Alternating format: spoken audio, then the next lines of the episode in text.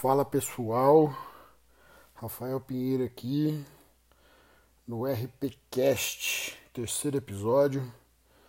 É, tivemos, tive alguns problemas no final de semana para subir o terceiro episódio que eu gravei, é, então o conteúdo desse terceiro episódio vai ficar para o quarto. Tá? E para a gente não faltar o conteúdo da semana, eu criei e elenquei aqui os cinco maiores lutadores de jiu-jitsu, na minha opinião, tá? da história do jiu-jitsu de competição, que é um assunto que eu gosto muito.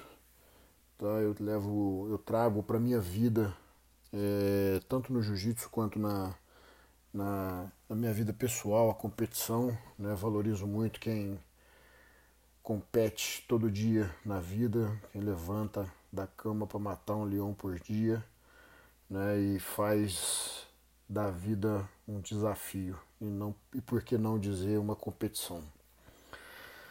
Mas voltando, falando sobre jiu-jitsu, né, o nosso nossa arte marcial, é, os cinco maiores nomes é, do jiu-jitsu total, né, competitivo, que eu digo assim, da era CBJJ, tá? Não vou nem entrar no mérito de antigamente, né, da família Grace, dos desafios, mas sim do jiu-jitsu competitivo, né? Para mim, na quinta colocação, eu não posso deixar de fora uma pessoa que ela foi pioneira, né? É, e foi o primeiro bicampeão mundial absoluto, né? Que é o grande Amaury Bittetti, hoje né? Foi campeão mundial em absoluto em 96 e 97. Né? Ele era aluno da Car do Carson Grace, do time de competição da seleção né? da, da, das grandes estrelas do time do Carson. Né? E um guarda, um passador de guarda fenomenal, de um jogo físico extremamente eficiente um vigor, de uma pujança física é, excepcional. Que, que ele jogava muito por cima, que, que dava e amassava sempre né, os adversários. E eu acho que não podia faltar na, na minha lista né, o, o primeiro bicampeão, o primeiro campeão e o primeiro bicampeão mundial absoluto de jiu-jitsu. Tá? Em 1996 e 1997. Em quarto lugar, na minha opinião, Xande Ribeiro, direto de Manaus, irmão mais novo do saudoso Saulo Ribeiro, também multicampeão de Mundial de Jiu-Jitsu, né, dentre outros títulos, tá, mas vários, várias conquistas de mundiais Tá? O Xande Ribeiro também é bicampeão mundial absoluto né, de um jogo que me inspirou na minha trajetória do jiu-jitsu. Né? É, fazia muito bem meia guarda e dali para frente de um, também de um, de um vigor físico, de uma pujança física, de uma pressão para passar a guarda né? É, muito forte e me marcou muito algumas falas dele durante várias entrevistas que eu acompanhei que dificilmente, né, se não me engano, posso estar falando alguma bobagem aqui, por favor, se tiver, me corrijam, tá? Mas ele ainda não, ele não teve a guarda dele passada e ele sempre pregou em todas as suas falas em que, que uma pessoa, quando estava passando a guarda dele, tentando passar a guarda dele, ele preferia brigar e acabar com todo o combustível dele para não deixar essa pessoa, né, o adversário dele, chegar na, na posição de 100 quilos né, e ganhar os três pontos. Ele preferia brigar para defender a passagem de guarda do que ter que brigar para tirar o adversário nos 100 quilos né? E ele teve, ele foi, teve uma carreira muito longa, né? E de um jogo metódico, né, de um jogo mais cadenciado, é, onde ele sempre buscava o que é dar, o jogo dele por cima é fenomenal, né? E passador também, isso é natural para quem queda, né? E mas quando tinha que fazer guarda, fazia uma meia guarda muito, muito, muito ofensiva, né? Guarda fechada, ele também muito forte. E para mim, um dos meus maiores ídolos, né, do jiu-jitsu, né? Ele foi campeão mundial absoluto em 2006, né? 2007 ele perdeu e voltou a ser campeão mundial absoluto no caso, né? Em 2008, né? Terceiro lugar na minha lista, na minha opinião, André Galvão. André Galvão, ele hoje reside na Califórnia, é líder de uma das maiores equipes de jiu-jitsu competitivo e uma das maiores escolas de jiu-jitsu né, no mundo. Maior detentor do, do, do, maior carreira de ADCC, né, detentor dos maiores do número de, de, de títulos do ADCC, né? Ele, se não me engano, se não me falha a memória, ele é bicampeão da categoria, ele foi campeão até 77 quilos, depois ele voltou, foi campeão peso absoluto, 88 quilos absoluto. Ele tem três defesas de título na super luta contra o Braulio Stima, contra o Cyborg, contra o Calazans, quatro na verdade, né? E agora a última contra o Preguiça né, num total de categoria, categoria absoluto, super luta, super luta, super luta, super luta, num total de sete títulos de ADCC, recorde absoluto, né? Pentacampeão mundial de jiu-jitsu, campeão mundial no peso médio, campeão mundial no meio pesado, campeão mundial de pesado né? E não só como competidor, mas um ótimo professor, formador de atleta, né? É de um dos caras que no modelo de aula que ele ministra é o modelo que eu mais me identifico, né? Eu gosto muito de treinar com os meus alunos enquanto eu estou dando aula, né? E eu sempre peguei isso muito dele. E é um cara a ser seguido de um jiu-jitsu extremamente ofensivo, uma agressividade de luta extremamente é, é, para frente, né? luta só para frente, e ele teve a parte a, a, mente aberta de buscar novos ares e se tornar um lutador completo. Né? Acho que o mais claro de tudo foi a última luta dele no ADCC, onde ele o wrestling dele estava extremamente afiado, um jogo em pé extremamente confortável, né? E ele teve a oportunidade de, de, de entrar para a história do maior do maior evento de luta agarrada do mundo, né? Que é o ADCC. Além de fazer história, né? Dentro do jiu-jitsu com kimono, tá?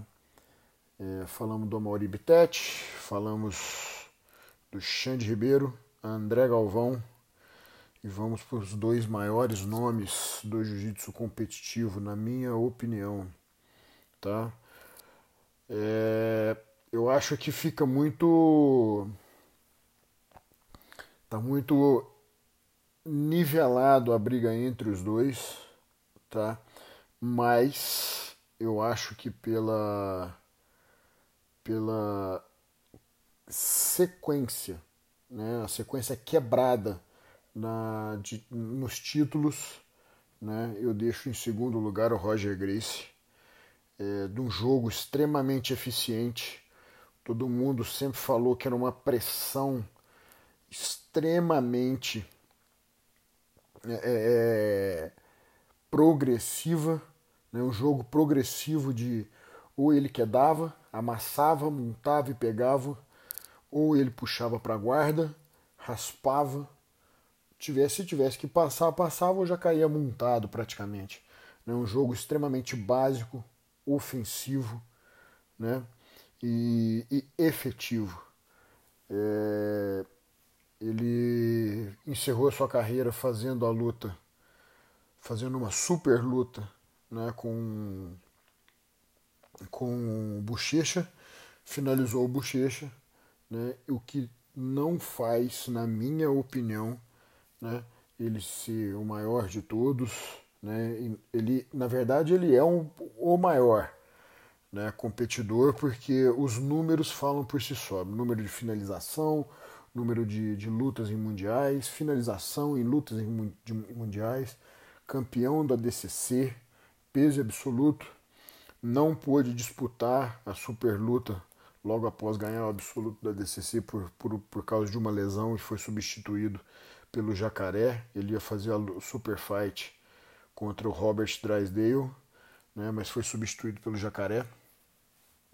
E pela quebra de títulos, né, pelas sequências, por, por algumas derrotas, por, por, na verdade por várias derrotas nas finais de absoluto, eu coloco em segundo lugar.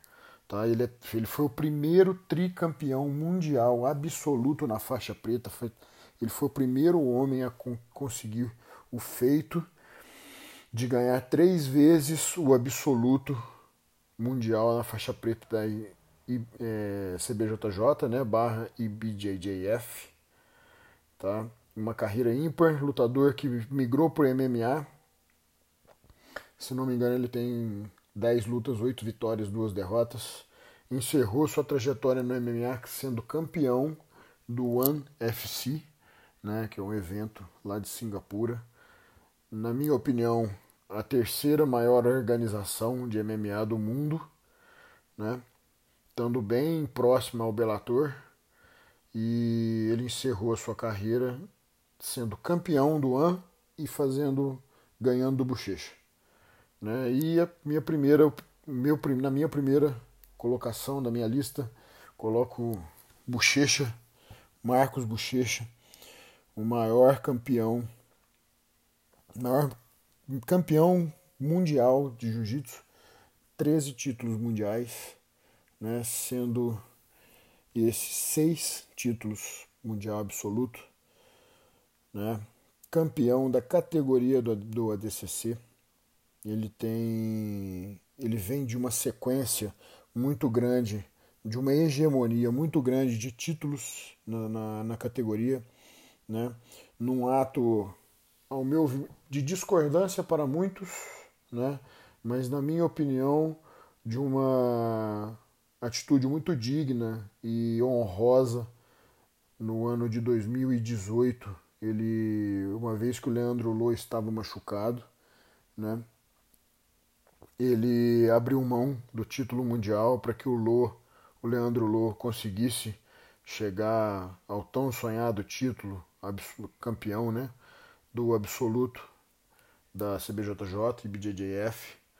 Né, então eu acho que não é, ele não é não só um campeão dentro do tatame, mas um campeão fora dele também, com uma postura de campeão. Né? Ele vai de, ele vai contra ele tudo que está sendo pregado né, na internet. Não, ele não prega trash talk, ele prega respeito. Um, aliás, todos esses cinco nomes, né, não posso deixar isso de lado. Todos os cinco são extremamente respeitosos, não, não entram nessa pilha de trash talk, de querer vender o jiu-jitsu como um, um business, como é, é, é, é business que eu digo no, na, na, no entretenimento, né? na parte de entretenimento, como é tratado as lutas de MMA, de boxe e assim por diante. Ele.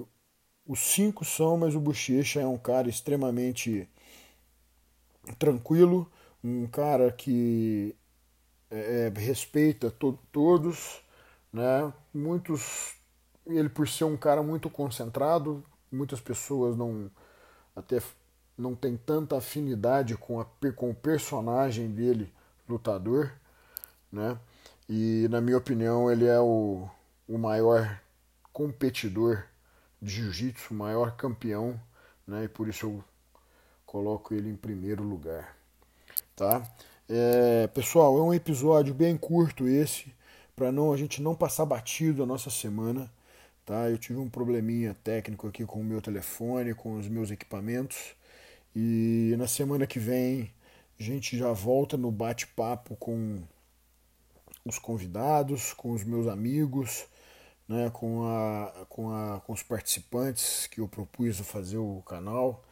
É, peço desculpa pelo atraso do episódio. Semana que vem está tudo organizado, né?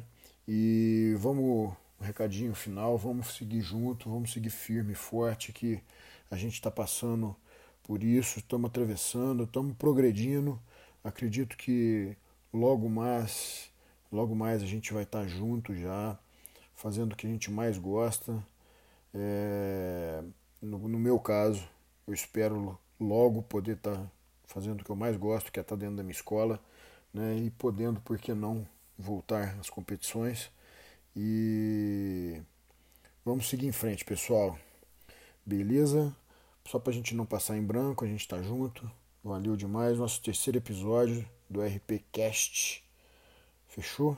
Valeu, boa semana. Os.